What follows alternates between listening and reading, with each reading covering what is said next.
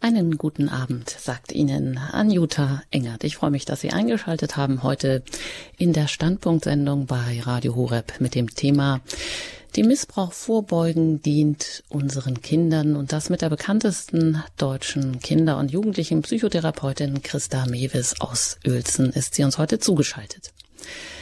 Ja, selten wird das Thema vom Missbrauch wirklich da wird selten gefragt, was genau sind die Ursachen, wie können wir dieser ganzen misslichen Lage vorbeugen, was ist genau eigentlich das Täterprofil und vor allem auch, wie sehen die Lebensläufe der geschädigten Personen im Einzelnen aus? Und wenige machen ihre Geschichte überhaupt bekannt und öffentlich, weil sie es einfach nicht können, weil sie so traumatisiert sind. Da ist die eine, die es getan hat, die es geschafft hat. Sie heißt Lea und sie wird jahrelang sexuell missbraucht als fünfjähriges Kind. Die Folgen ein Trauma lebenslang. Der erste Täter ist der Onkel. Dann sind es ganze Gruppen von Männern, die das Kind brutal vergewaltigen. Alles unter Todesandrohungen, falls Lea nur ein Wort zu jemandem sagen würde. Die Eltern wundern sich, dass Lea irgendwie wie ein Roboter reagiert, ein Herz aus Stein zu haben scheint. Da ist sie schon zehn Jahre alt. Ganze Netzwerke von Pädophilen sind da am Werk. Wer erwachsenen Opfern helfen will, die immer noch unter dem unter der Macht des Miss, der Misshandler stehen, der wird selbst teilweise bedroht.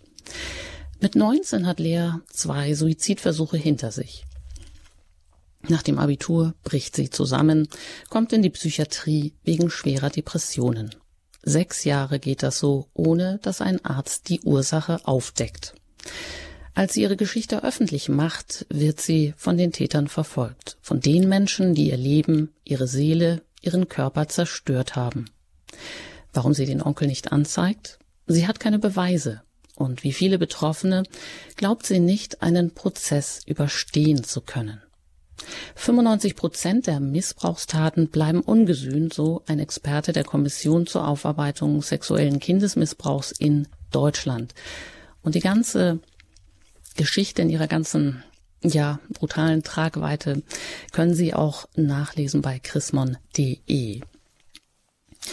Herzlich willkommen erstmal Christa Mewes. Schön, dass Sie heute sind noch mit 94 Jahren unermüdlich am Werk, sich dafür einzusetzen, die gesellschaftlichen Entwicklungen der letzten 60 Jahre ja auch nicht weiter aus den Augen zu verlieren, sich auch weiter einzusetzen für Kindererziehung und für die Frage, was brauchen Kinder, um gut und gesund heranzuwachsen, um einmal auch Zukunft gestalten zu können, welche Fehlentwicklungen es da jahrzehntelang gegeben hat und was für Verhaltensstörungen auch verursacht werden.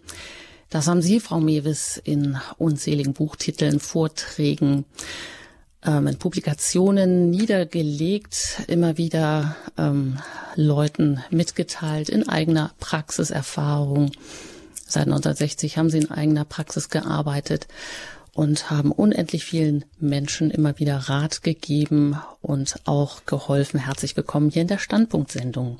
Ja, gewiss doch, Frau Engert. Guten Abend. Ja, und da ist auch so ein Ausspruch oder sagen wir ihr Standpunkt, könnte man sagen, kein Kinderschänder wird als Kinderschänder geboren. Er ist das Opfer einer Gesellschaft, die ihren, in ihrem Zeitgeist die Großmachtsexualität bedenkenlos hat wuchern lassen. Aber die Natur wird grausam, wenn man sie nicht pfleglich behandelt. So Ihr Standpunkt, das, ähm, was Sie eigentlich auch schon jahrzehntelang immer wieder untermauert haben, in 120 Buchtiteln unter anderem auch. Und Sie haben da begonnen mit einem Bestseller Manipulierte Maßlosigkeit. Die erst, das erste Buch ist im Herder Verlag 1971 herausgekommen. Und Sie zitieren da einen Kopf, sag ich mal, äh, einen Psychologen dieser Fehlentwicklung.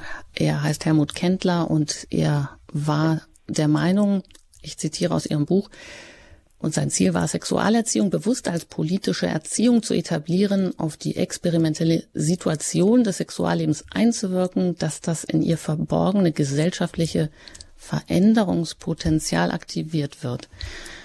Und das scheint ähm, dieser Herr Kendler dann auch getan zu haben. Es gibt einen Bericht aus diesem Jahr im Deutschlandfunk erschienen, der auf genau ein Projekt in den 60er Jahren zurückgeht, wo die Westberliner Senatsverwaltung eben ein Projekt genehmigte, bei dem Straßenkinder zu pädophilen Männern in Pflege gegeben wurden. Und treibende ja. Kraft war genau der Abteilungsleiter des Pädagogischen Zentrums Helmut Kendler.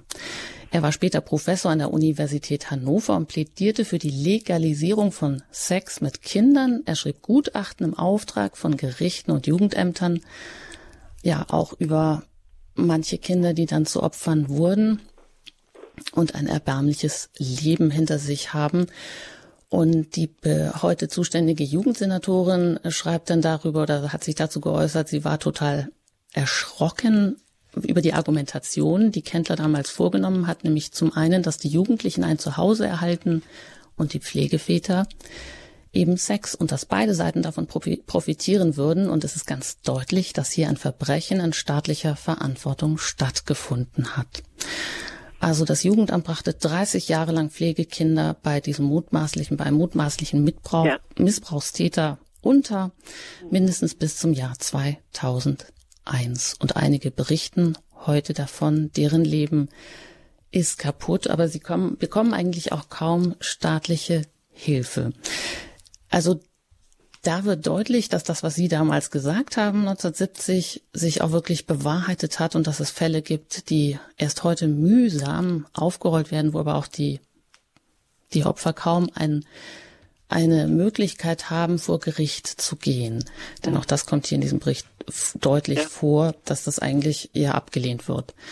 Warum sind diese Zusammenhänge denn so schwer heute verständlich zu machen, dass es Ursachen gibt, Ursachen der Pädophilie, die eben in dieser Frühsexualisierung, die aber auch in der Pornografie liegen, Frau Mewis? Ja, sie liegen natürlich auch in der in der, in der Vorgeschichte des Einzelnen. Aber sie sind doch in diesem Ausmaß, in dieser Schrecklichkeit, wie das in Berlin zum Beispiel passieren ist, mit dieser Pflegestation über so viele Jahre, über, über die Vernichtung so vieler Kinderseelen, die da durchgegangen sind und die jetzt auch ganz kaputte Organe haben, wie diese beiden Männer zum Beispiel beschrieben haben und äh, damit in drastischer Weise schreiben, dass sie also auch ihr Körper, ihr After direkt kaputt gemacht worden ist. Aber ihre Seele, ihre Seele, nicht auch im Erwachsenenalter. Also es ist eine der schrecklichen Geschichten, aber ich kann davon viele weitere erzählen. Ja, also scheint gesellschaftlich ja längst ähm, fünf vor zwölf oder fünf nach zwölf zu sein und mhm. viele Eltern fühlen sich auch sehr ohnmächtig, erst recht die vielen betroffenen Missbrauchten. Ja. Besteht denn überhaupt in der Gesellschaft eine Chance, dass ähm, ja, dass man zum Beispiel Pornografie verbieten würde? Das scheint hierzulande ja doch ein Tabu zu sein. Ja, es ist ja eigentlich verboten.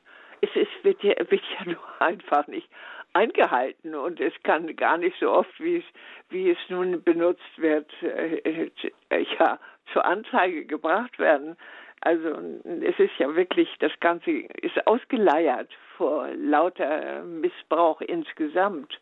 Nicht, das ist ja das Schlimme, dass wir eben durch die Gesellschaftsveränderung eben hier etwas nicht mehr verstehen, was für ein äh, Kultur, also ein Volk des Kulturvolks sein will unbedingt eingehalten werden muss. Hier muss etwas diszipliniert werden. Nicht? Und das muss auf der ganzen Linie geändert werden. Es muss also eine gesellschaftliche Einstellungsänderung erfolgen. Auf dem Boden auch von Mitgefühl, von Schutzbedürfnis, dass doch vielleicht auch jeder Mann, äh, vernünftige Mann in unserer Republik noch äh, in einer überpersönlichen Weise hat. Ja, Sie wollen heute ausführlich sprechen über die Ursachen auch des Kindsmissbrauchs und sich auch einmal dem Täterprofil zuwenden und auch herausarbeiten, was man denn nun eigentlich noch tun kann, um diesem ganzen ähm, Missstand auch vorzubeugen. Wie kann man unsere Kinder schützen? Frau Mewes, im Anschluss an Ihren Vortrag haben auch alle, die eingeschaltet haben, uns zuhören, die Möglichkeit, sich mit Fragen hier in diese Diskussion einzubringen. Aber jetzt hören wir erstmal mal Sie. Dankeschön, Frau Engert. Mein Vortrag heute möchte einige grundlegende allgemeine Informationen aus den Ergebnissen der neurologisch unterlegten seriösen Sexualwissenschaft vermitteln, denn eine Verbesserung der Situation in Bezug auf die Sexualität kann nur auf dem Boden von sachlicher Information und auf dem Boden eines wach gewordenen Christentums erwachsen, weil die Sexualität, und das ist notwendig zu wissen, ein Naturtrieb ist und damit nun einmal zur Schöpfungsordnung unseres Gottes gehört. Vorab die Rechtslage auf diesem Sektor. Sie hat folgenden Status. Sexueller Missbrauch von Kindern liegt laut Strafgesetzbuch vor, wenn eine erwachsene Person sexuelle Handlungen an einer Person unter 14 Jahren vornimmt oder an sich selbst von der Person vornehmen lässt. Aufforderungen und Betätigungen von Erwachsenen, die sexuelle Handlungen von Kindern oder auch mit Hilfe von Schriften mit pornografischen Abbildungen oder durch Abspielen von Tonträgern pornografischen Inhalts zu provozieren suchen, unterliegen ebenfalls gesetzlicher Ahndung. Die Paragraphen 176 bis 182 legen die juristischen Möglichkeiten je nach Schweregrad fest. Sie reichen vom Besitz und Verbreitung pornografischen Materials, das Kindern zugänglich ist, bis zum Kindsmissbrauch mit Todesfolge. Unser Gesetz zum Schutz der Kinder steht also eigentlich noch einigermaßen fest. Aber es wurde besonders nach der Strafrechtsreform von 1975 zunächst stückweise immer mehr aufgeweicht und nicht selten unterwandert, wodurch dann das Gesetz der Fälle sexuellen Missbrauchs eine stärkere gesellschaftliche Beachtung geradezu erzwang. Es waren zu viele Fälle, die die Bildzeitung brachte. Diese Situation verstärkte auch die entsprechende Forschung. Speziell zu unserem Thema heute Abend, den Ursachen des sexuellen Kindsmissbrauchs, hat die Neuropathologie im Bereich der Hormonforschung zu dieser bereits auf alter Erkenntnis beruhenden staatlichen Regelung folgende gewichtige Bestätigung hinzugefügt. Die Sexualhormone, Testosteron und Östrogen, mit deren Hilfe bereits im ungeborenen Kind die Geschlechtlichkeit als männlich oder als weiblich festgelegt wird, werden noch in der Säuglingszeit in ihrer Aktivität fast bis auf Null zurückgefahren. Erst mit der 10- bis 12-Jährigkeit, der Präpubertät, beginnt deren Quantität mit einer Verstärkung, die das Interesse für das andere Geschlecht hervorruft. Bis dahin entwickelt das Kind natürlicherweise von sich aus kein spezielles Interesse an einer dominanten Form der Erwachsenensexualität. Sonst muss es dann schon verführt sein, nicht von sich aus und ohne Vorlage. Diese Forschungsergebnisse widerlegte infolgedessen die These jeglicher Revolteführer für eine entfesselte Sexualität, die Frau Engert eben schon ernannte, die aber in unserer Republik ab 1968 auf diesem Sektor sehr erfolgreich tätig geworden waren. Nach deren Vorstellung sollte und müsste jedes Kind unmittelbar nach seiner Geburt zur Sexualität angeleitet werden, um hierin einen, wie man meint, vollgültigen Status im Erwachsenenalter erreichen zu können. Wer also bitte, so meinte man, besonders fortschrittlich sein wolle, veranlasse die Betreuer von Kleinkindern, von Babys schon, durch Berührung speziell in dieser Hinsicht tätig zu werden, sie zu stimulieren. So wurde zum Beispiel in den 70er Jahren in einer ZDF-Sendung mit dem Thema Sexualität heute ein junger Vater samt seinem Kleinkind in der Badewanne gezeigt, dass er onanistisch berührte. Damals veranlasste ich allerdings noch den Ministerpräsidenten Präsidenten Vogel, der, äh, der der maßgebliche Mann war beim ZDF, mit einem Protest diese Serie zu stoppen, mit der Begründung, hier sei doch der Tatbestand eines speziellen Kindsmissbrauchs gegeben. Doch diese Vorstellung von einer, wie man meint, pädagogisch wünschenswerte Frühsexualisierung der Kinder schwelt auch heute noch. Nun in unserem Zeitgeist vor sich hin, trotz der vielen Erfahrungen. So stimmte zum Beispiel die EU im EU-Parlament bei einer entsprechenden Abstimmung zu hohem Prozentsatz die Abgeordneten für eine Befreiung zur Sexualität im Allgemeinen am besten von Anfang an, dass solche Vorstellungen äh, eine Ideologie ist, ist, hat sich allerdings längst bei den einzelnen Fällen praktisch erwiesen. Frühsexualisierungen hatten eben häufig bereits höchst bedenkliche negative Folgen gehabt. Die Abspaltung des Geschlechtstriebs von der Gesamtentwicklung, das zu frühe geweckt werden, beschwört nicht selten Verhaltensänderungen des Kindes herauf. Dann, meist schon vor der Geschlechtsreife, kann sich so manipulativ erweckt ein vorrangig werdendes, verfrühtes Interesse an sexueller Thematik bei dem jeweiligen Kind einstellen. Sexuelle Themen, sexuelle Materialien und Aussprüche werden meist schon im Grundschulalter dann vorrangig verwendet, oft jetzt bereits mit dem Akzent dann aufzufallen. So berichtete man mir jüngst von einem neunjährigen Schüler, der in der großen Pause immer wieder, zunächst ungehindert, verschiedene Mitschüler mit auf die Toilette nahm und mit ihnen von den Höschen entblößt ein sogenanntes Popiken, wie sie, wie er das nannte, spielte. Auch unter den späteren Tätern zeigte sich meist schon früh ihr Interesse an sexuellem Umgang mit Gleichaltrigen. Geweckt, selbst geweckt natürlich. Das bahnt sich dann oft schon im Grundschulalter an und gesteigert im Jugendalter, besonders häufig, wenn der Betroffene bisher wenig Anerkennung und Erfolg in seinem Umfeld erlebt hat. Bei den Jugendlichen heute wird dann in mehrheitlichen Fällen unter Selbstbefriedigung, einer suchtartigen Selbstbefriedigung, die offen erreichbare Pornografie als Außenreiz in Anspruch genommen und zurzeit in geradezu epidemischer Ausbreitung neu mit Hilfe des Smartphones. Ja, oft tauschte heute bereits schon vom Grundschulalter ab bei den Kindern tauschen im Grundschulalter die Kinder anrüchige Daten miteinander aus. Die eigene sexuelle Stimulation wird dann durch immer stärkere Fantasien, besonders auch durch Einwirkung von außen hervorgebracht. Von Tipps, die andere Schüler, ältere Schüler gegeben haben und so weiter. Diese Steigerung erlebt der Befallene bereits dennoch oft als eine innere Nötigung der er sich wie gegen sein eigenes Wollen aussetzt.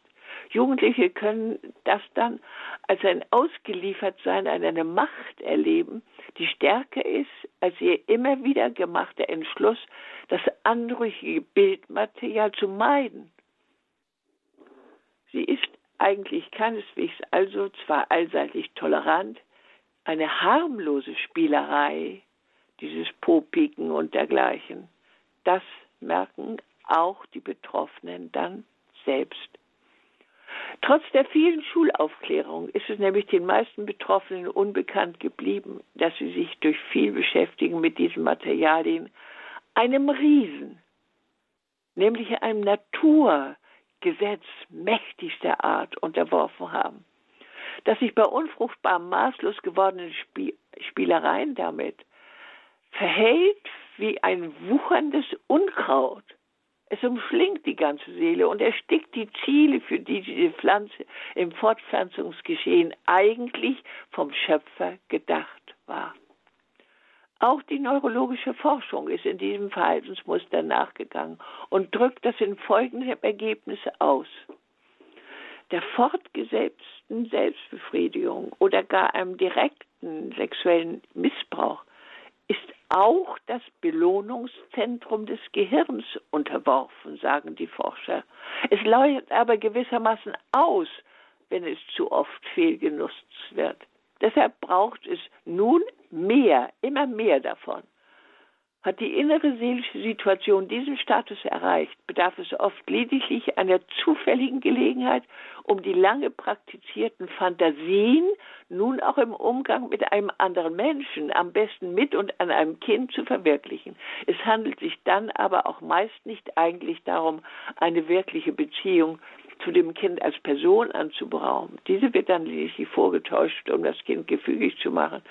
Ins Auge gefasste Kind, um es einem Objekt der Triebbefriedigung des Täter werdenden Menschen verwenden zu können.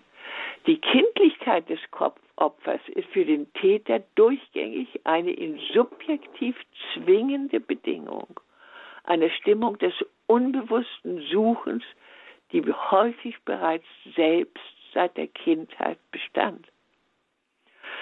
Daraus ergab sich bei der forschenden Beobachtung solcher Missbrauchsfälle durch einen aufmerksamen Therapeuten gerade die berechtigte Vorstellung, dass die Ursache des sexuellen Kindsmissbrauchs außerordentlich häufig bereits in der Kindheit ihre Ursache hat.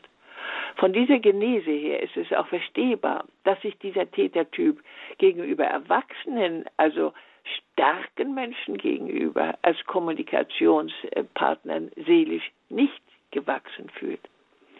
Der Vollzug kann den Täter schließlich unter Ausschluss jeglicher Gewissenskontrolle in einer Trance versetzen.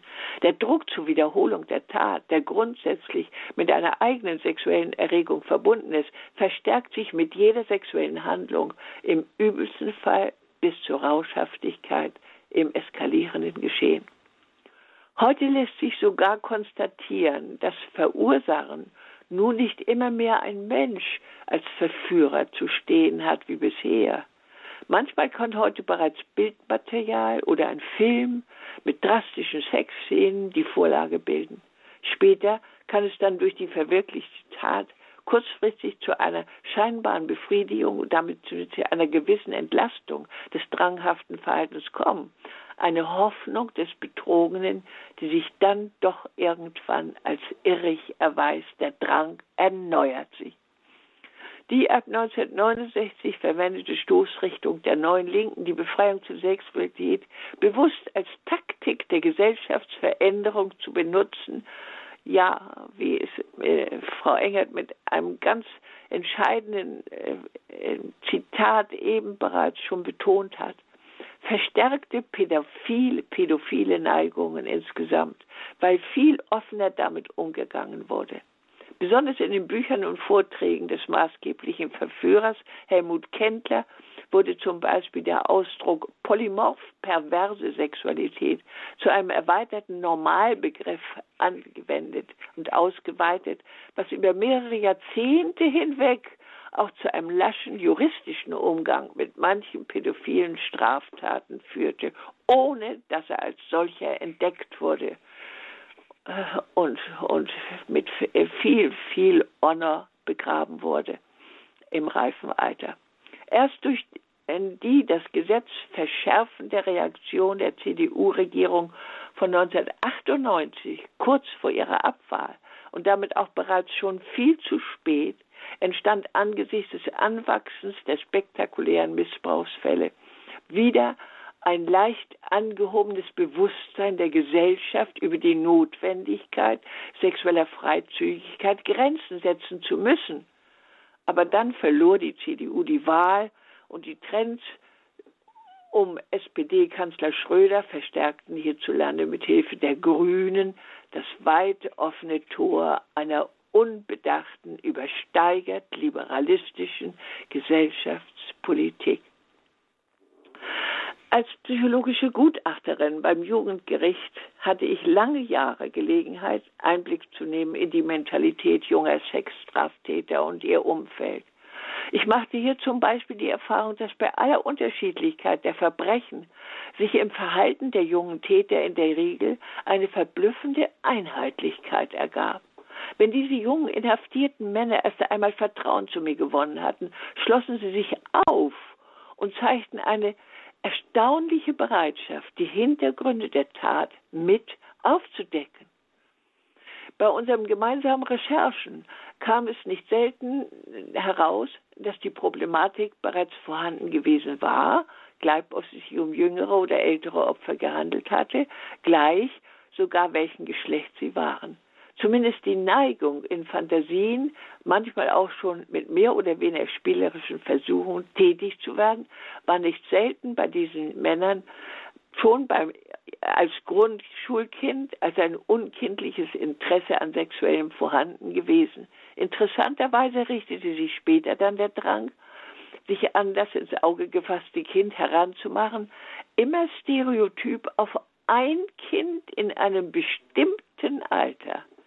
Daraus ließ sich dann später häufig die Tatsache herausfinden, dass in diesem Alter die erste Begegnung des späteren Täters mit einem ungeheuer prägenden sexuellen Ereignis stattgefunden hatte. Allein um Versuche durch solche Erinnerungen ein geringeres Strafmaß zu erhoffen, konnte es bei dieser intensiven Mitarbeiter, Mitarbeit der Gefallenen äh, dabei nicht handeln. Belastete diese Erkenntnisse die Täter doch eher, als dass sie sie entlasteten. Unbewusste päderastische Handlungsbedürfnisse waren in fast masochistischer Weise ausgebreitet. Es zeigte sich jetzt aber das geradezu drängend das Bedürfnis, die innere Spannung loszuwerden, nach dem Motto, ich will so etwas nun, aber auch ganz und ganz und ganz gewiss nicht wieder tun. Helfen Sie mir dabei, dass ich es nicht wieder tue. Diese Gegebenheiten entsprechen allgemeinen Erfahrungen aus dem Fachbereich. Nicht wenigen dieser Straftäter gelingt es eben offensichtlich nicht, nach ihrer Einsicht zu handeln. Ihr Wille reicht dazu offenbar nicht aus. Drastisch kam das zum Beispiel bei der Berichterstattung über einen Erzieher aus Niedersachsen zum Ausdruck. Er hatte viele Jahre schlafende Grundschuljungen im Landschulheim, immer nur ein Typ in einem bestimmten Alter, in dem Fall nur Neunjährige, Drittklässler, schlafend aus ihren Betten geraubt und im Wald päderastisch misshandelt. Als dieser Täter endlich verhaftet wurde, er hatte mittlerweile auch bereits drei Jungen aus Angst vor Aufdeckung durch das entsprechende Kind ermordet, habe er sinngemäß laut Presseberichten von sich gegeben. Es sind noch viel, viel mehr Fälle. Und dann wie entlastet hinzugefügt, endlich, endlich ist es heraus. Grundsätzlich lässt sich aus diesen Erfahrungen mit den Tätern der Schluss ziehen, dass sie häufig Getriebene sind, die ihre Gewissensbisse und ihre Schuldgefühle längst verdrängt haben, weil sie jeglichen Ansatz zu freier Willensentscheidung in den Abgrund einer inneren Annahmeverweigerung verbannt haben. Bei genauerem Erfragen abgab sich manchmal sogar, dass ein erstes eindrucksvolles sexuelles Erleben nicht selten sogar schon im Vorschulalter, ein unterschwelliges Drängen nach Wiederholung hervorgerufen hat. Zunächst hatte sich daraus im Jugendalter eine Gewohnheit zur Selbstbefriedigung entwickelt. Mit einer sich steigernden Drangstärke hat sich daraus ein immer häufiger werdendes Ausfantasieren von sexuellen Handlungen ergeben. Bald wurde dann pornografisches Material als Anreiz als sich notwendig zu gesteigernder Anreiz zu Hilfe genommen. Manche der Täter berichten sogar, dass ihnen voll Schrecken einmal nur ganz kurz bewusst geworden sei, gar nicht mehr davon lassen zu können. Wenn dieser Status erreicht ist, findet im Allgemeinen ein sich ergeben ins unausweichlich gewordene statt. Man ist also unversehens in eine zerstörerische Falle geraten. Sie heißt Sexualsucht. Diese Sucht pflegt sich aber kaum einmal von selbst wieder aufzulösen. Im Gegenteil, von Fantasie zu Fantasie steigert sie sich nun in Ausmaß und Häufigkeit, wie jetzt eben wissenschaftlich bewiesen. Diese Vorgänge sind in der Sexualwissenschaft, wie gesagt, bekannt, aber das führte nicht zu einer allgemeinen Informiertheit in der Bevölkerung über das Wesen der Sexualität, sondern eher zu einer Steigerung der Auswüchse. Es bedürfte vorab der Einsicht, dass dieser elende Zustand des Täters eine verursachende Vorgeschichte hat. Diese beginnt auch heute noch manchmal in der Weise, wie sich das bei solchen einst eher seltenen Fällen schon immer vor Richtern, Therapeuten und aufmerksamen Großmüttern ausgraben ließ. Früher war da im Umfeld der Kind eine meist ältere männliche Person, die sich scheinbar liebevoll, im Grunde aber eigentlich doch schon in nicht koscherer Weise an ein Kind heranmachte aber es war dann früher meist lange noch eine Tendenz zum Verschweigen üblich. Es blieb allzu oft, selbst bei direktem Verdacht, besonders im familiären Umfeld, meistens beim Verleugnen. Etwa, wenn sich das missbrauchte Kind der Mutter anvertraute, zumal wenn sich sogar der Vater oder eine nahe männliche Person als Täter erwies, dann ließen die Mütter ihre Kinder meist im Regen stehen. Es ist besonders schrecklich dazu entweder aus Angst vor dem Mann oder um familiäre Dramen zu verhindern oder aus einer allgemeinen Tendenz, Sexuelles grundsätzlich schamvoll zu, zu verleugnen. Das führte eher zu einer Unterdrückung des Wissens um solche Vorgänge und damit zu der grundsätzlichen Gefahr des Eskalierens von Wiederholungstäterschaft. Doch Übertreibung, auch Triebverleugnung, bringt nun einmal Auswüchse hervor. Und so hatte Sigmund Freud mit seiner Entdeckung des Unbewussten und seinem Sichtbarmachen von Sexualstörungen nach einem halben Jahrhundert seiner Forschungen noch einmal voll in Szene zu treten. Durch die provozierten Entfesselungen der Sexualität mit der 68er Revolte wurde nun Sex allein, allerdings allein zwecks Lustbefriedigung zu einer Art Göttin erhoben. Sex von der Wiege bis zur Bahre wurde zum gesellschaftlich erstrebten Gegenproban gegen jegliche angeblich verstaubte Moral. Und die Ideologie mittlerweile zur Staatsdoktrin erhoben in unserem neuen Jahrhundert, regiert uns nun trotz der vielen negativen Erfahrungen mit dem Kinderschändertum noch heute, mächtig verstärkt auch durch die digitale Welt, seit allen offenen Zugängen zu Pille und Porno als das Öl zum nun hochlodernden Flächenbrand Heute ist Sex ab der Geschlechtsreife zu einer Art normalen Notwendigkeit erhoben und damit so häufig geworden, dass die Jugendlichen wie früher etwa von aufmerksamen Großmüttern entdeckt, von verantwortungsbewussten Eltern getrieben beim Therapeuten anladen. Heute ist nun bereits die Not von jungen Männern, die der Sexwalle erlegen sind, so groß, dass sie selbst oft auch von physischen Schmerzen im Unterleib gequält vor den Toren der bereits überlasteten Fachleute stehen und nun der eigenen Scheußlichkeit eines süchtig gewordenen Seins bewusst geworden, um rasche, rasche Hilfe geradezu flehen. Wie hat es so weit kommen können? Es fehlt an Wissen über diese Vorgänge. Die Hintergrundursache besteht schließlich darin, dass diese Gewicht, dieser gewichtige Teil von Gottes Schöpfungsordnung nicht mehr richtig verstanden,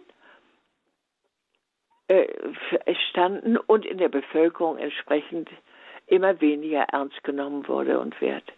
Der apodiktische Ansatz der Bibel, Gott schuf den Menschen als Mann und als Frau und gab ihnen den Auftrag, seid fruchtbar und mehret euch, wurde und wird nicht mehr als eine zu disziplinierende Supernaturmacht wahrgenommen, wie das für eine gesunde Gesellschaft nötig ist, wenn sie Zukunft haben will.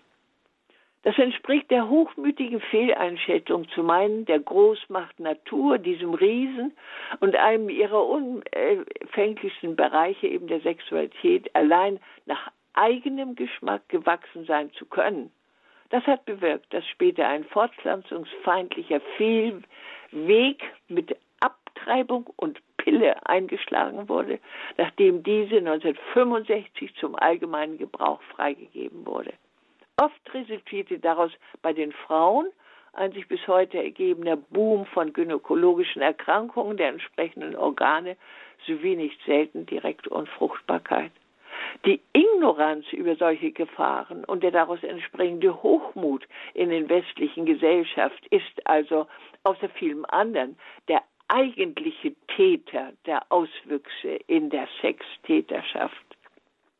Hier müsste jede erfolgversprechende Prävention einsetzen, wenn nicht immer neues Elend in Großformat hervorgebracht werden soll. Heute macht der seit 40 Jahren eingeführte sexualisierte Zeitgeist ja den Zugang zum Sex und damit natürlich auch zu pornografischen Materialien jederzeit jedermann möglich, per Foto, per Video, per TV und jetzt auch per Internet gewissermaßen mit Anleitungen zu sexueller Befriedigung oder besonderer Art der Befriedigung und sogar mit Vorlagen zum Ausprobieren des Dargestellten. Auch dadurch allein schon, nicht erst durch das Auftreten eines verführenden Erwachsenen, kann aber im Kind verfrüht die sonst noch in der Latenz verharrende Sexualität aktiviert werden, wie ich in jüngster Zeit auch schon bei Erstklässlern, aber jedenfalls schon in der Grundschule bei Kindern erfahren musste. Deshalb bedarf es grundsätzlich einer neuen Einsicht, ja einer Einstellungsänderung über das Wesen der Sexualität, speziell über die Sexualsucht eben, zumal die Hirnforschung heute darüber hinreichende Aussagen machen kann die einst allein an den Erfahrungen gewonnene Erkenntnis bestätigen. Noch ist auf diesem Selbstkorps allerdings nicht jede Bastion geschleift, trotz gefährlicher Aufweichungen in der Strafrechtsreform von 75. Hier könnte ein neues Bewusstsein mit dem Willen zur Gesundung der Bevölkerung greifen, mit dem bewussten Ziel, so dennoch in später Stunde Zukunft des christlichen Abendlandes zu ermöglichen. Welche Sanierungsbilanzen Bilanzen ergeben sich aus diesen Erfahrungen. Die Pädophilie muss allgemein als Fehlentwicklung erkannt werden, die mehrheitlich in der Kindheit entsteht. Sexualsüchtige Teufelskreise sind dann jenseits der Geschlechtsreife, besonders im männlichen Geschlecht, durch dessen spezifisch hormonelle Testosteron bestimmte Ausstattung sehr viel häufiger zu finden als bei Frauen aber auch bei diesen ist bereits umfänglicher, äh, ist, äh, ist auch sehr, sehr unzureichend äh, bekannt gemachter Schaden entstanden. So verraten zum Beispiel das Boomen von, so, verrät zum Beispiel das Boom von Krebskrankheiten und anderen Gebärmutterschäden nach Jahrzehnten künstlicher Verhütung. Dann nach der Menopause quälendes Unglücklichsein. Ja, bei vielen ergibt sich nun eine ihre ganze Seele anfallende Stimmung von Unzufriedenheit in Gestalt einer sie umfänglich erfassenden Depressivität. Dem Boom des sexuellen Kindsmissbrauchs ist durch den manipulierten, leichtfertigen, erhemmten Umgang mit dem Fortpflanzungstrieb, durch eine Entschämung der Bevölkerung von Kindesbeiden an, aber ein nur allzu fruchtbarer Boden für unnatürliche süchtige Fehlentwicklung und gesundheitliche Minderungen bereitet worden. Welche Konsequenzen ergeben sich daraus? Kinderschänder Schänder sind also seelisch schwer beeinträchtigte Menschen, in hohen Prozentsätzen erkrankt an einer Sucht, die sich wie jede andere Erkrankung dieser Art kaum heilen lässt, wenn sie langfristig praktiziert und eingewöhnt wurde. Wiederholte Täterschaft ist also ein markantes Zeichen der dekadent gewordenen Lebenseinstellung vieler Menschen des Westens und damit grundsätzlich gefährliche Störung, als ein Zeichen der Schwere des Geschwächtseins unserer Gesellschaft. Nymphoman gewordene Frauen bedürfen ebenfalls ausführlicher Bewusstwerdung aber es würde den Rahmen dieses Vortrags sprengen, über die Ursachen der entsprechenden Störung bei den Frauen hier ausführlich zu berichten. Der sexuelle Kindsmissbrauch ist und bleibt nun einmal vorrangig eine Sache des männlichen Geschlechts. Die neuen Erkenntnisse über diese Störung zwingen nun aber die Jurisprudenz zum Beispiel in ein Hinterfragen der Gesetzgebung bei Missbrauchsfällen. Ein Krankheitsgeschehen mit eingeschränkter Willensfreiheit während der Tat mindert zum Beispiel die Berechtigung, nach dem Gesetz zu bestrafen, macht aber Verwahrung umso zwingender, weil der Täter eigentlich in den Bereich krankhafter Wiederholungstäter gehört gar nicht mal so anders und von ähnlicher Struktur wie Alkoholkranke. Selbst wenn diese es zum Beispiel mit gekonnter Therapie geschafft haben, trocken zu werden, ist es wichtig, dass sie im Bewusstsein behalten, dass sie grundsätzlich rückfallgefährdet bleiben, weil es sich auch dabei um eine Sucht handelt. So ist es bei den Sextätern auch, obgleich sie sonst mit diesen, den Alkoholkranken, nichts zu tun haben. Bei den Sextätern bedarf es selbst nach sorgfältiger klinischer Therapie, deshalb nach einer Entlassung des Täters der ständigen Kontrolle zwecks Ausschaltung von Rückfällen. Man muss hoffen, dass der heute, heute am 20. November Erlass, Erlass die äh, Täter mehr zu Freigängen aufzufordern, hier die folgenden dringenden Ratschläge, die ich als Fachfrau geben möchte, zu beachten. Erstens, um Rückfalltäter bei um Rückfällen bei Sextätern nach Inhaftierung und Therapie vorzubeugen, bedarf es zum Beispiel folgender Maßnahmen. Erstens das Vermeiden, die Betroffenen mit Kindern allein zu lassen. Zweitens das Vermeiden von Anstellungen in pädagogischen Einrichtungen.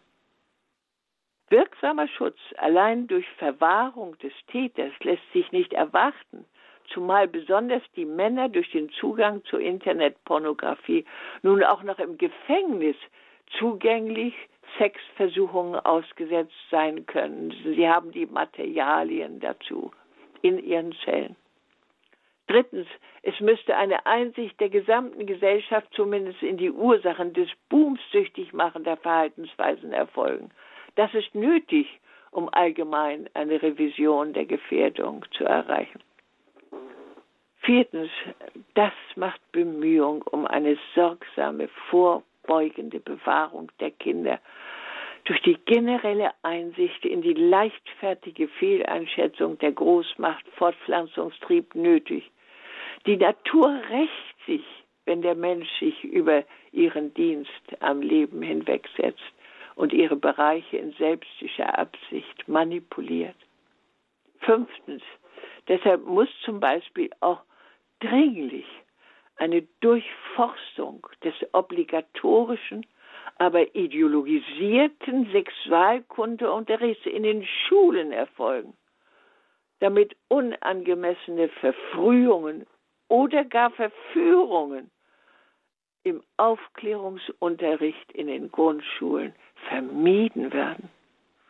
Sechstens, vorbeugend hätten entsprechend umfängliche Maßnahmen zu erfolgen auf dem Boden einer neuen Gewissenhaftigkeit, einer bewusst tapferen neuen Verantwortung mit Hilfe einer intensiven Kenntnis, einer intensiveren Kenntnis, besonders im pädagogischen Bereich, bei Eltern, Lehrern, Gesetzgebern und im allgemeinen Wissen der Menschen, der Gesellschaft.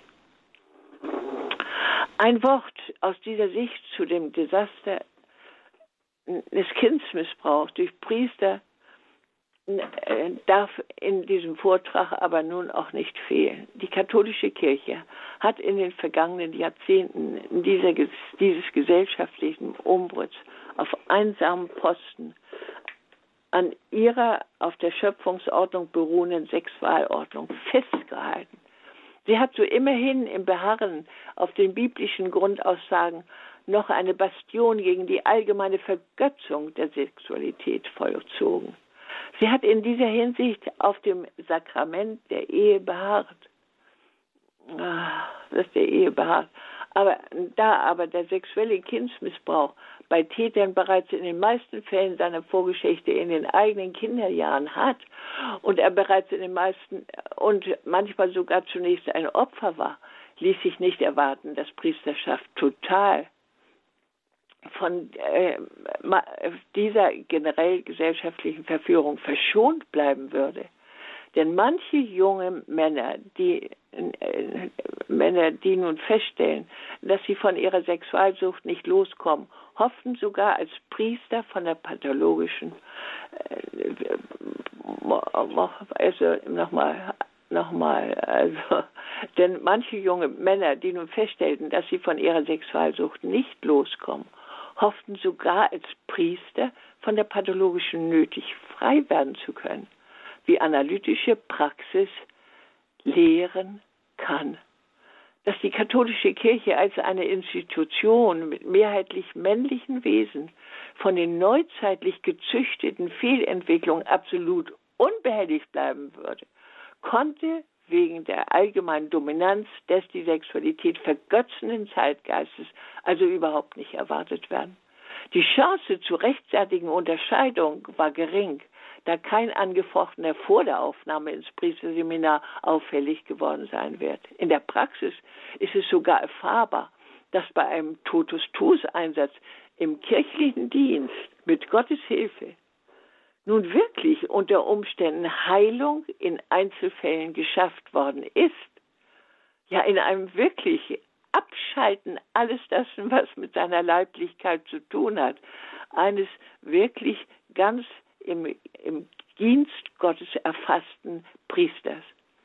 Vielleicht hat so das Zölibat durch einen Totaleinsatz sogar manchmal eher zur Verringerung und nicht zur Quantifizierung dieser Störung beitragen können. Es darf nicht übersehen werden. Jedes Befallensein von einer Perversion, gleich welcher Art, heute als Parasie umbenannt, bedeutet tiefgreifendes Schicksalsdrama. Sich in unbekümmerter Überheblichkeit darüber zu erheben, ist leider ein Ausdruck von Unwissenhaft, eben von Ignoranz. Zur Beschönigung der fundamentalen Krise in der katholischen Kirche dürfen diese Hintergründe allerdings nicht viel genutzt werden. Der katholischen Kirche bleibt gewiss nichts anderes übrig, als der Sachlage mit dem Mut zum tapferen Disziplinieren des wilden Fleisches und ohne schamhaftes Vertuschen ins Auge zu sehen. Auf dem Boden von mehr fachlicher Informiertheit sind die katholischen Instanzen nun gewiss auch dabei, realistisch zu reagieren. Sehr bemüht hat Papst Benedikt hier bereits Vorarbeit geleistet. In aller Deutlichkeit hat er während seines Pontifikats außer seinen direkten Anordnungen zur Eliminierung der Täter aus kirchlichen Diensten zum Ausdruck gebracht, dass ganz gewiss und ganz besonders in heiligen Ämtern seelische Sauberkeit unabdingbar ist. Und er hat am 17.07.2019 äh, äh, sogar von seinem Status als Emeritus aus noch einmal schriftlich gemahnt, vor allem die eben beschriebenen Hintergründe der Not endlich ins Auge zu fassen. Zwingend aber wäre es, dass die weltlichen Mächtigen des Zeitgeistes sich über den eigenen fauligen Augias, Augiasstall hermachen. Der Zukunft aller täte es besser, den Leuchtturm mit dem Kreuz zur Orientierung von jedermann nicht weiter am Leuchten zu hindern, indem man ihn mit Dreck aus dem eigenen Sumpf bewirft. Denn sonst wird es kaum möglich sein können, ihn zum Wohl unserer Kinder je wieder trocken zu legen. Ein Resümee zum Schluss über die allgemeine grundsätzliche Ursache des sexuellen Missbrauchs in der Tiefe der Menschenseele. Das Thema sexueller Kindsmissbrauch ist heute zwar in aller Munde, aber das ist lediglich der Durchbruch eines Problems, das jede auf Zukunft hoffende Gesellschaft anzugehen hat. Das Bearbeiten des Missstandes spätestens nach Offenbarwerden einer über Jahrzehnte hinweg verschwiegenen gesellschaftlichen Unausgewogenheit. Ein Boom dieses, dieser Auswüchse war schon zu erwarten. Denn das war die konsequente Folge einer allgemeinen Maßlosigkeit in den westlichen Gesellschaften, hervorgerufen durch eine Entfesselung und Entschämung des Geschlechtstriebes unter der Devise, der Devise Befreiung zur Sexualität, die hierzulande ab 1970 einen veränderten Lebensstil hervorgebracht hatte. Wenn aber die Sexualität aus ihrem geschöpflichen Zusammenhang herausgerissen wird und Kinder verfrüht damit konfrontiert werden, kann sich der Trieb bereits im Kindesalter von einer harmonischen Gesamtentwicklung abspalten und so dominant werden, dass daraus Sexualsucht und später die Gefahr von pädophilen Neigungen heraufbeschworen wird. Die jetzige Situation bedeutet also eine dringliche Herausforderung zu fachlich informierter Prävention. Denn die Folgen von Pädophilie, eben des Kindesmissbrauchs, sind mit Recht immer noch strafbar. Und unsere Kinder den ihm um den Kindern den ihnen zustehenden Schutz zukommen zu lassen.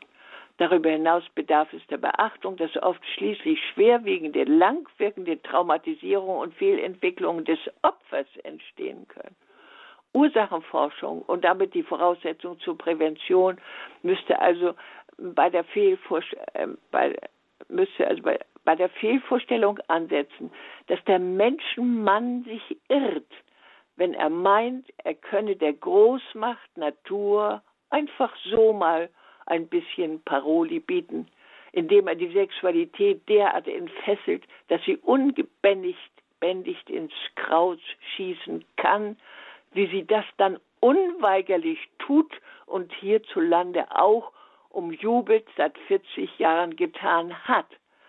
Denn das Wuchern gehört nun einmal zur Grundwesensmöglichkeit von Naturvorgängen im Umfeld draußen ebenso wie im Basisbereich des Menschen.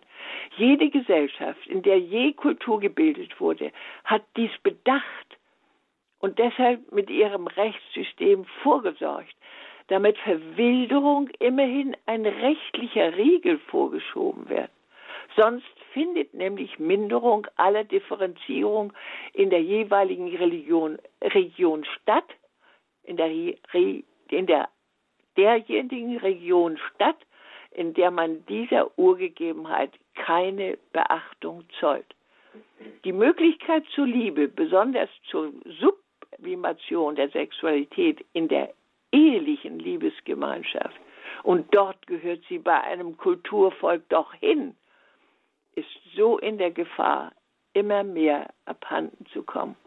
Noch tiefer nachgefragt heißt die eigentliche Präventionsmaßnahme Glaubensvertiefung. Und das bedeutet vor allem ein gesellschaftlicher Vorrang opferbereiter, wachsamer Liebe bei Eltern und Erziehern, damit die Kinder sich von Anfang an gesund entfalten können. Unser wirkmächtiger Gott wartet doch auf diese Einsicht aus all unseren Irrungen und Wirrungen der Moderne, indem jeder von uns daran mitwirkt, dass hierzulande insgesamt ein erneuter Anfang unserer geistigen Lebenseinstellungen vollzogen werden kann.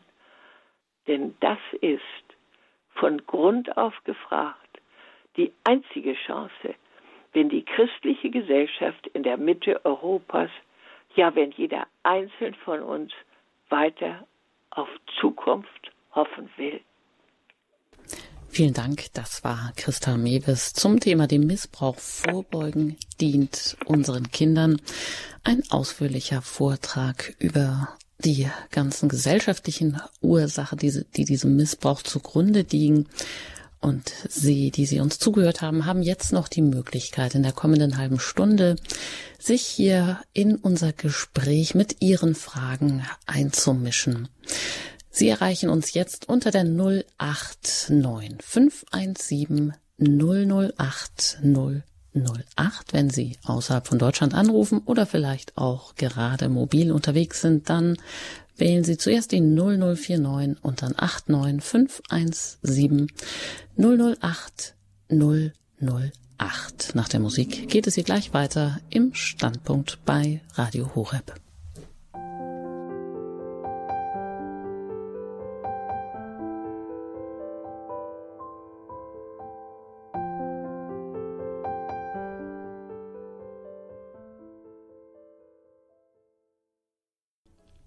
Sie haben eingeschaltet bei der Standpunktsendung in Radio Horeb. Heute mit dem Thema dem Missbrauch vorbeugen dient unseren Kindern.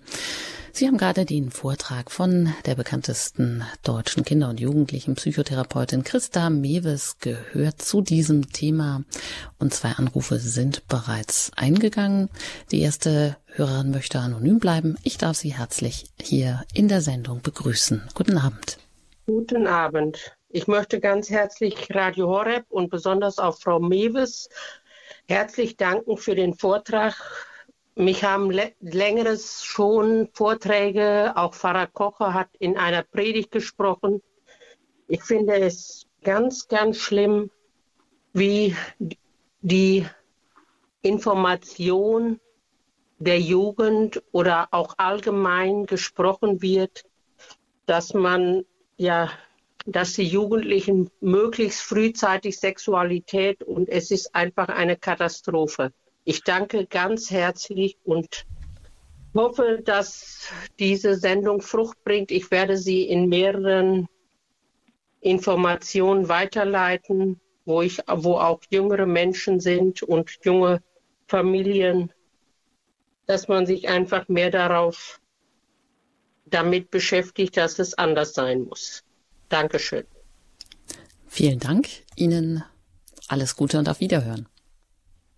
Ja, soll ich etwas dazu sagen, Frau Ehert? Bitte dann, gerne. dann würde ich gerne noch mal sagen, dass dieser Vortrag ja auch dazu dienen sollte, zu sagen, bitte begreift, dass das nicht so einfach hinzunehmen ist. Dass, das, äh, dass die Kinder selbstverständlich in all ihrer natürlichen Neugier äh, dann nicht wissen, aber sie müssen um die Gefahren wissen. Und das haben wir ja in vielen Sendungen auch immer schon da gemacht. Das muss vorher vermittelt werden, dass das nicht eine einfache Sache ist, die man dann wieder beiseite legt und hat es hinter sich und hat eine Erfahrung mehr gemacht. Das ist zu wenig. Ja. Danke. Frau Hoffmann ist die nächste Hörerin, die uns jetzt hier erreicht. Ich begrüße Sie. Ja, grüß Gott, Frau Mewes, sehr herzlichen Dank. Nun, äh, ich denke, der Missbrauch ist nun in aller Munde, aber wir haben ja ein anderes Thema, das virulant ist, was nun auch der Lehrer der Kirche widerspricht. Mit dem Segen der Kirche wollen ja nun homosexuell Praktizierende, ähm, äh, also praktisch die Sünde zum ja, Kulturgut oder wie soll man es nennen, ähm, erheben. Und ähm, äh, allgemein habe ich den Eindruck, der Kompass ist verloren gegangen auf diesem äh, Gebiet. Denn Sie wissen sicher auch, das ZDK hat beschlossen, dass die Kirche die homosexuellen Paare segnen soll. Und ich bin da bodenlos ähm, verunsichert. Ich weiß gar nicht, was wir da tun sollen. Und ich weiß natürlich die Stärke der LGBT-Aktivisten. Äh, äh, ja, dass mhm. unsere verantwortlichen Geistlichen und unsere Bischöfe äh, vor denen äh, natürlich Angst haben und einen Presse-Shitstorm äh, müssen sie auch ertragen wollen können. Und da sehe ich also ein großes Problem. Hm. Ja, äh, da haben Sie natürlich absolut recht. Nur das äh, Thema Homosexualität war jetzt nicht unser Thema. Nicht, das ist ja also auch durch unseren Gesundheitsminister ja so tabuiert nicht, dass wir, äh, wir auch, äh, dass uns da auch wirklich schon ein Maulkorb, auch uns Fachleuten ein Maulkorb vorgebunden ist. Also schlimmerweise ist das so. Aber Sie haben absolut recht. Bei jeder Perversion ist es jetzt notwendig, dass wir Klarheit kriegen. Und wir müssen sie natürlich kriegen, auch wieder von unserem Papst. Wir haben sie von Benedikt gekriegt. Benedikt hat ganz klare Aussagen darüber, sogar, ich bin sogar dazwischen gewesen, im KKK. Er hat mich damals in dieser Frage darum gefragt. Und eine zweite Ausgabe im katholischen Erwachsenenkatechismus ist in dieser Hinsicht, können Sie nachlesen, was für Sie maßgeblich ist in dieser Hinsicht als ein guter Katholik. Nicht unser Papst Franziskus, er hat da viele Windungen gemacht und wir hoffen immer noch, dass er auch in dieser Hinsicht, wie hier zum Beispiel in Gender, eine gut katholische Einstellung gewinnt aber wir können da von uns aus äh, hier nichts tun, wie ich das zum Beispiel beim Kindsmissbrauch tun kann. Da ist die Dinge, sind die Dinge so klar geworden, dass äh, sie ja auch schon ganz und gar nicht, schon erst recht nicht von der Kirche und von der kirchlicher Seite her blockiert wird.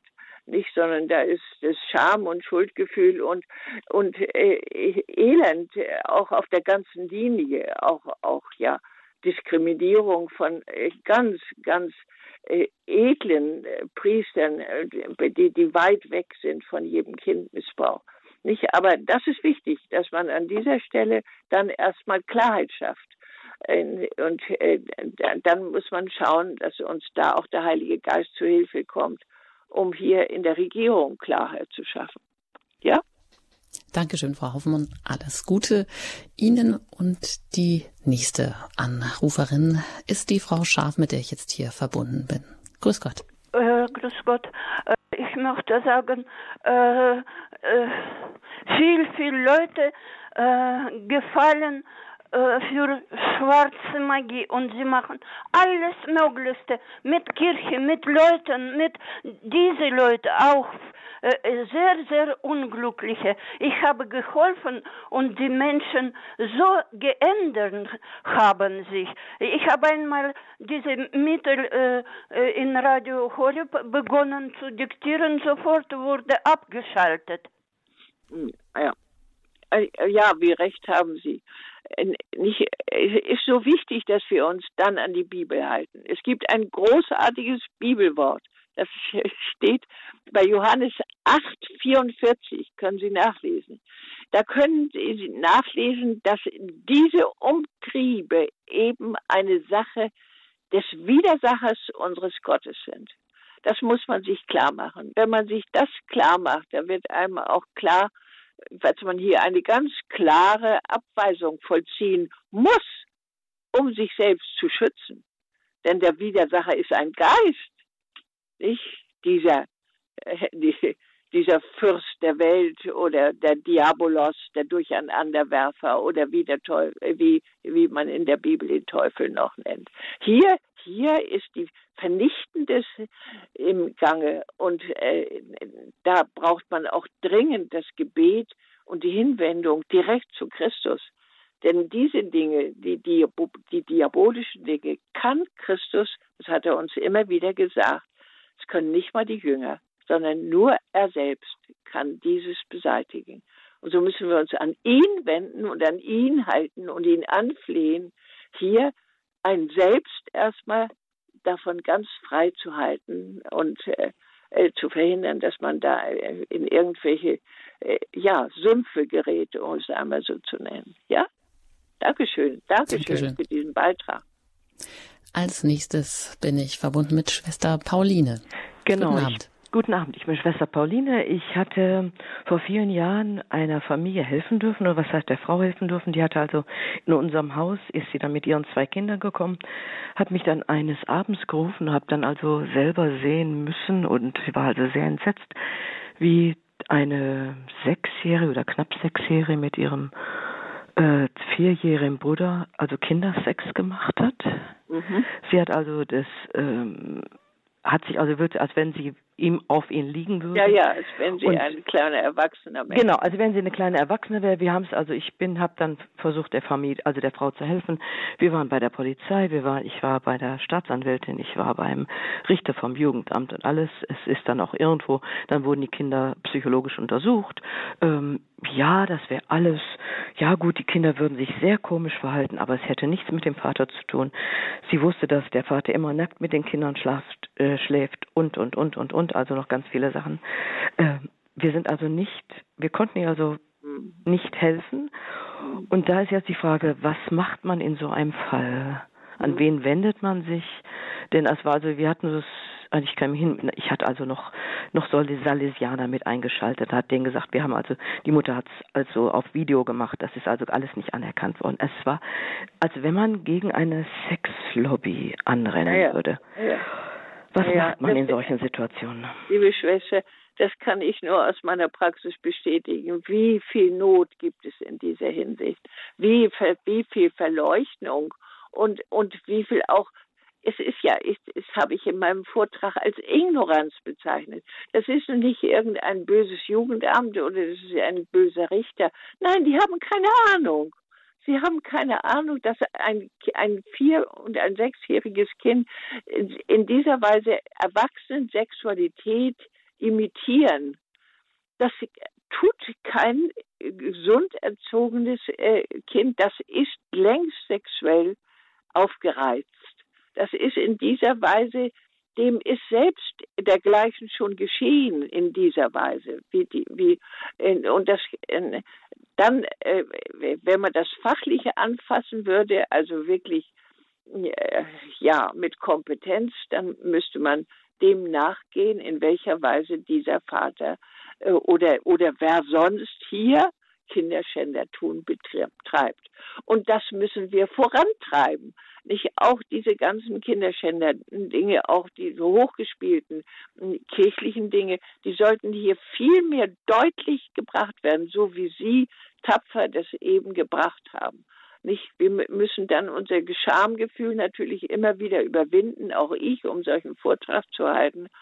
Aber es ist nötig, weil wir ja immer tiefer hineingeraten in eine Wüste, in einen Sumpf, in eine Scheußlichkeit, äh, die uns dann auch ja insgesamt allgemein Kräfte ähm, äh, Kräfte nimmt. Nicht auch die kleinen Kinder, die jetzt miteinander am, äh, am Smartphone sich gegenseitig die pornografischen Dinge zureichen.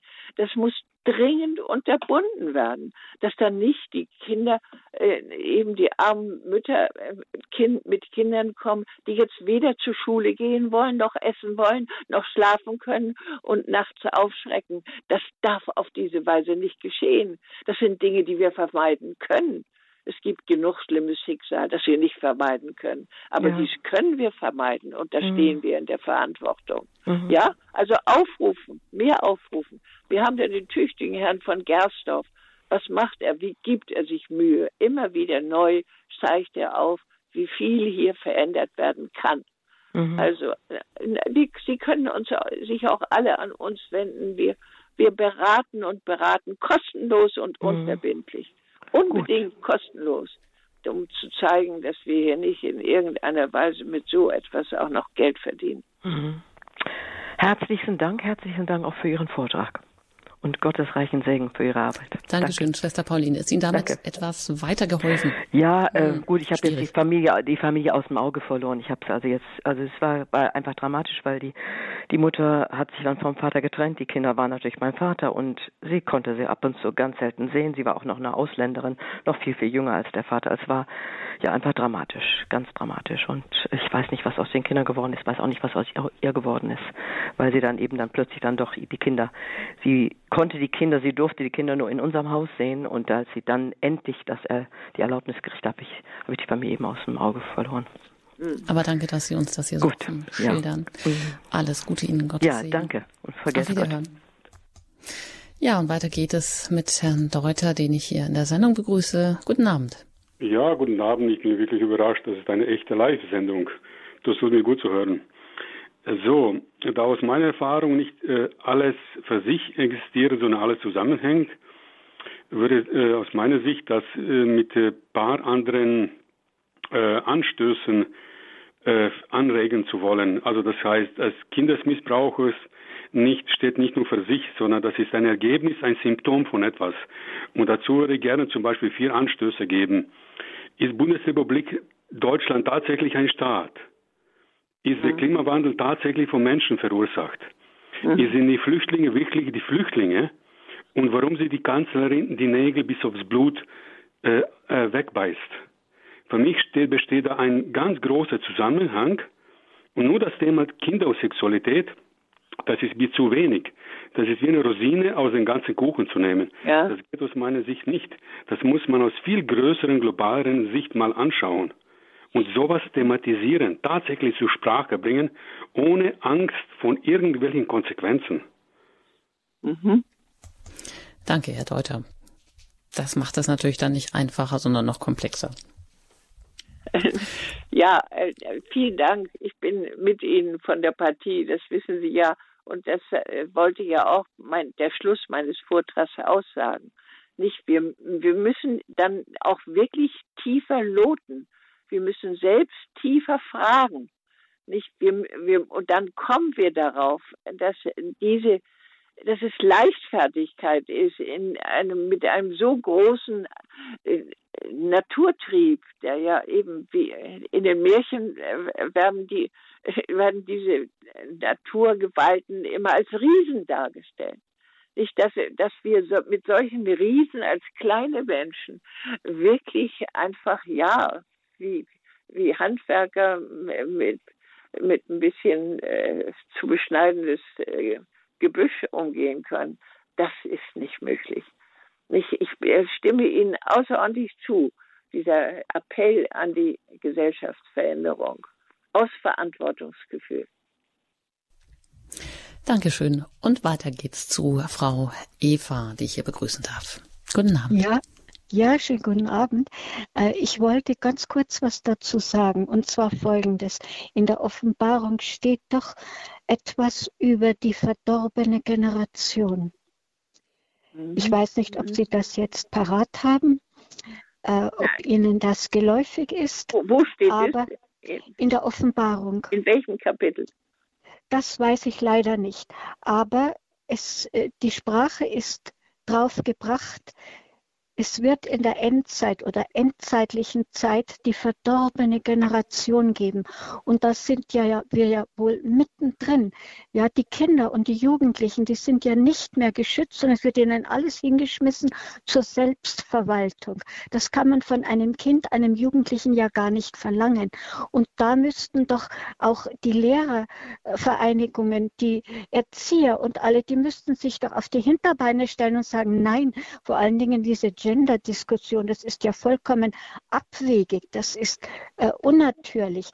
Warum gibt es da nicht einen Aufschrei von unseren Politikern, die immer noch das C in ihrem, äh, in, in, ihrer, in ihrem Parteinamen tragen, wenn sie nicht danach handeln? Ja, danke. Ja, ja, das ist, das ist eine so, so wichtige Frage und danke, dass Sie sie stellen. Ich, es, es zeigt nämlich, was ja ein Auf und Ab im, im neuen Evangelium vor allen Dingen in, in, in den vier Evangelien immer, immer und immer wieder zum Ausdruck kommt. Der Mensch kann geistig erblinden. Er ist dann wie ein Schaf, das also auf, von einem falschen Führer angeführt blökt und dann nicht die richtige Tür, nämlich Jesus Christus findet. Es steht also immer wieder in allen Evangelium wird immer wieder verdeutlicht. Also der Mensch ist ein erblindender Mensch, er läuft mit. Und deswegen hat er so oft auch die Menschen als Schafe äh, in, in Gleichnissen als Schafe bezeichnet, der Herr. Und so ist es eben bei uns nicht, dass es überhaupt das Hitlerreich hat geben können. Das liegt daran, dass die Menschen dann, dann glaubten, sie könnten, das wäre das Wahre und dann glaubten es viele und weil es viele glaubten, glaubten es schließlich alle. Das ist die Mode. Auch die Mode macht jetzt ganz bestimmte Dinge. Die macht immer nur die Dinge und die, die meinen, die müssten nun alle wahr sein. Das offene Hemd zum Beispiel. Jetzt müssen jetzt auch schon die Männer offene Hemden tragen. Also das heißt, einer fängt an, es zu bestimmen, irgendeiner besonders, der besonders viel Macht hat, und dann gehen sie alle mit. Diese und wir werden also in den Evangelien besonders für diese Zeit gewarnt vor den Verführern. Und die, unser Kinderschändertum ist absolut durch Verführer gestanden. Kendler zu äh, erwähnen als erstes ein besonders böses Beispiel, der sich ganz honorig aufgeführt hat und ganz viel Ansehen besossen hat, besonders in der evangelischen Kirche und in der Universität.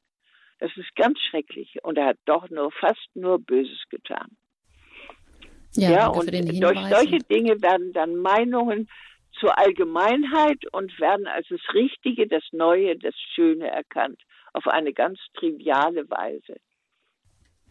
Ja. ja, und dann sind es Einzelne vielleicht unter Erziehern und Lehrern, die es da besonders schwer haben, gegen einen Strom anzuschwimmen oder auch ja. gegen Richtlinien, die ja von allen Seiten verordnet werden zur entsprechenden Sexualaufklärung und so weiter. Darauf kommen wir vielleicht noch kurz zu sprechen, aber ich möchte erst noch weiter die Hörer berücksichtigen, die sich hier noch gemeldet haben. Als nächstes ist es die Frau Krug, die hier auf Sendung ist. Guten Abend.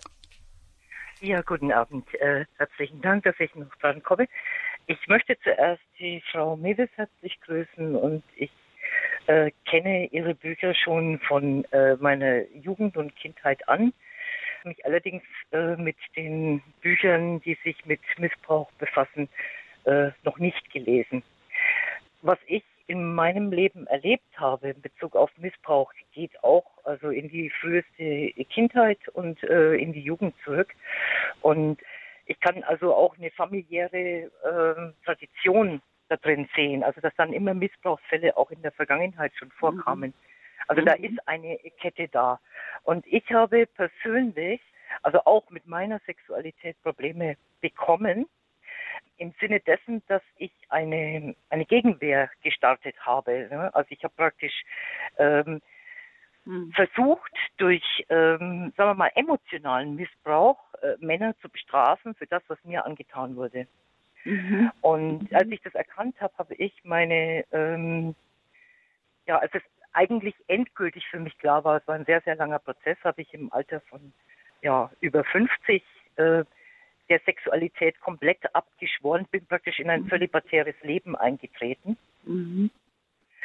Das jetzt also auch schon etliche Jahre anhält. Aber als ich das tat, habe ich den eigentlichen Geist, der, der hinter meinen ganzen Lebensereignissen, also dem, dem ganzen Drama, das ich erlebt mhm. habe, mhm. und hinter der Sexualität steht, erkannt. Also ich mhm. habe dann tatsächlich nachdem ich das eine, eine, kurze Zeit lang gut durchgehalten habe, einen satanischen Angriff erlebt, der ohnegleichen war. Dass mhm. ich äh, von einem Geist, also äh, kein, kein physisches Wesen, sondern mhm. dass ich von einem mhm. Geist physisch, mhm. physisch vergewaltigt ja. wurde. Ja. Ich habe das tatsächlich erlebt und als ich das aber erzählt habe, habe ich noch größere Probleme bekommen. Also ich habe dann mhm. äh, noch einen Freund gehabt, von dem ich mich getrennt hatte. Ich hatte ihn irgendwo dann auch im Verdacht, dass er durch telepathische Methoden vielleicht, äh, weil er sexuell an mich eben nicht mehr rankam, mhm. äh, versucht hat, irgendwo seine Fantasie da mit mir auszuleben und ich das so als Angriff dann an anderem Ort erlebt habe. Aber ich weiß also, dass ich auch von äh, einer Therapeutin, mit der ich in, in Kontakt war, äh, damals in Behandlung war, äh, auch Probleme bekommen habe. Also das heißt, mir war zu dem Zeitpunkt völlig klar geworden, we, welche Kraft dahinter steckt. Ja. Und hinter der ja. ganzen gesellschaftlichen Entwicklung steckt Danke, Frau Kuhn. Lassen wir es vielleicht bei, dabei bestehen. Ja, ja, ich, äh, ganz lieben Dank für diese Tapferkeit nicht dies so darzulegen. Das ist für uns doch von allergrößtem Wert. Und die Schluss, äh, die, nicht die Schlussrunde auch noch wieder ganz wert. Nicht das, das will auch, das anderes wollte mein Vortrag damit auch nicht zeigen. Es sind ungeheuerliche Mächte, vor denen müssen wir Menschen mit aller Ehrfurcht vor der Größe dieser Kräfte, die, die ja von Gott alle geschaffen sind, da sind. Aber, aber wir, wir dürfen uns nicht einfach darüber so damit handeln, als könnte man damit Klavier spielen. Das kann man eben nicht. Und das haben Sie uns eben noch mal ganz wunderbar wieder dargestellt. Und äh, ich darf auch immer noch wieder sagen, auch, auch von mir selbst persönlich, bei all diesen Problemen um selbst, um die das eigene Selbstwerden, ist es ja von größter Wichtigkeit, dass wir dann zu unserem Gott finden, dass wir dann merken, er ist wirklich der Sieger. Er ist wirklich der Allmächtige.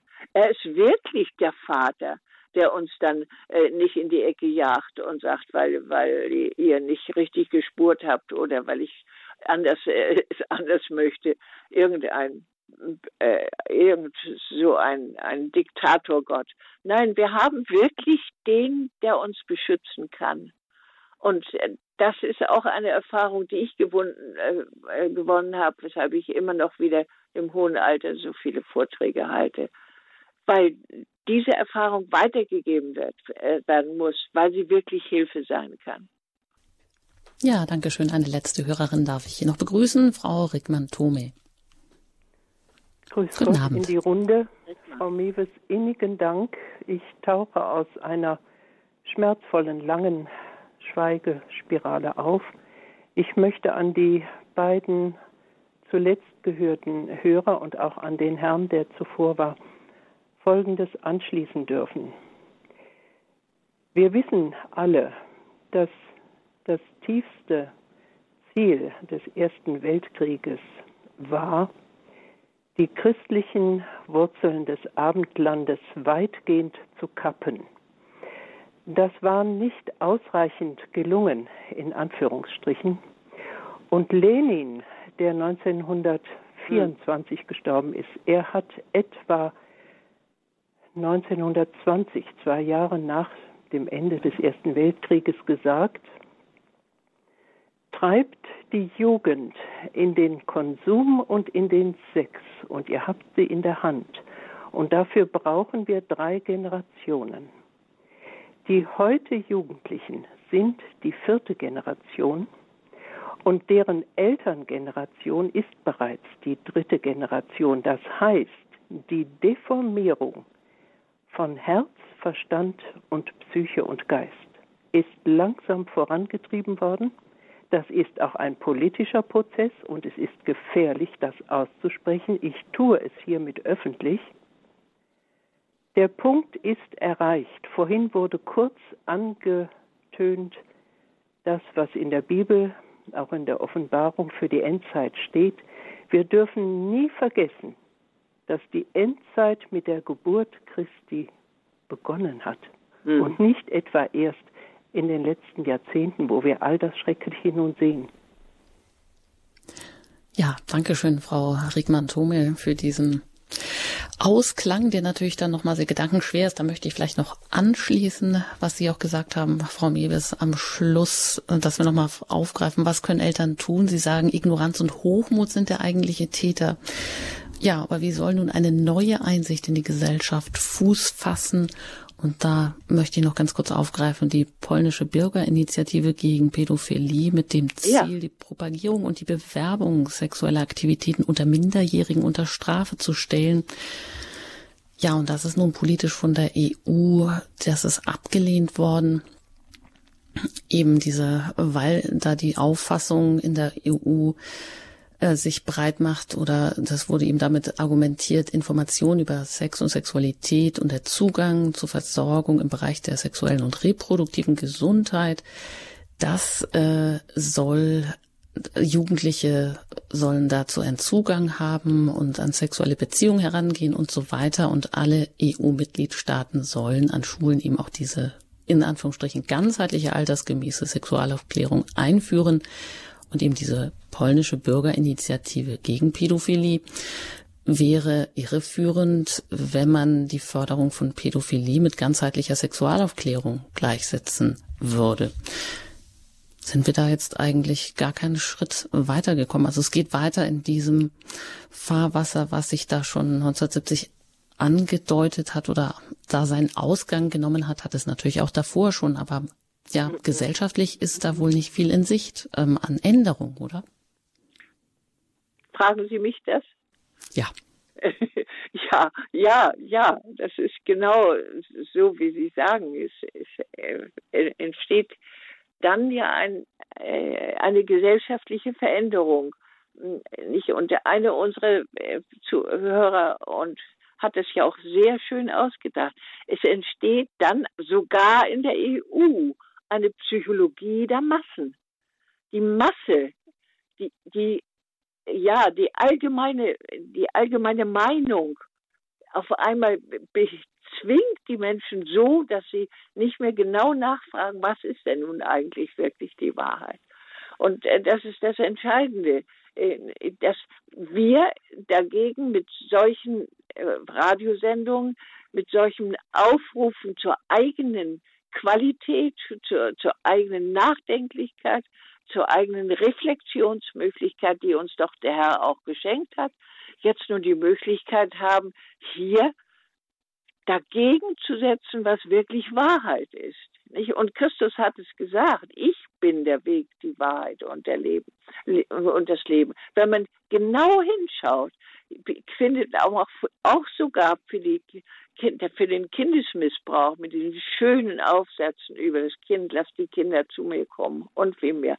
Wundervolle Hinweise, den richtigen Weg, die richtige Wahrheit hier zu finden und nicht den Verführern und und den ja den den Missbrauchern äh, nachzulaufen, nur weil sie modern sind. Ja, vielen Dank, Frau Mewes, dass Sie sich die äh, Mühe gemacht haben und umfassend über das Thema Missbrauch, dem Missbrauch vorbeugen dient unseren Kindern. Ja, heute Rede und Antwort gestanden sind, einen langen Vortrag dazu gehalten haben, die ganzen Ursachen gebündelt haben und ja, ein halbes Jahrhundert Geschichte damit ja auch aufgerollt haben.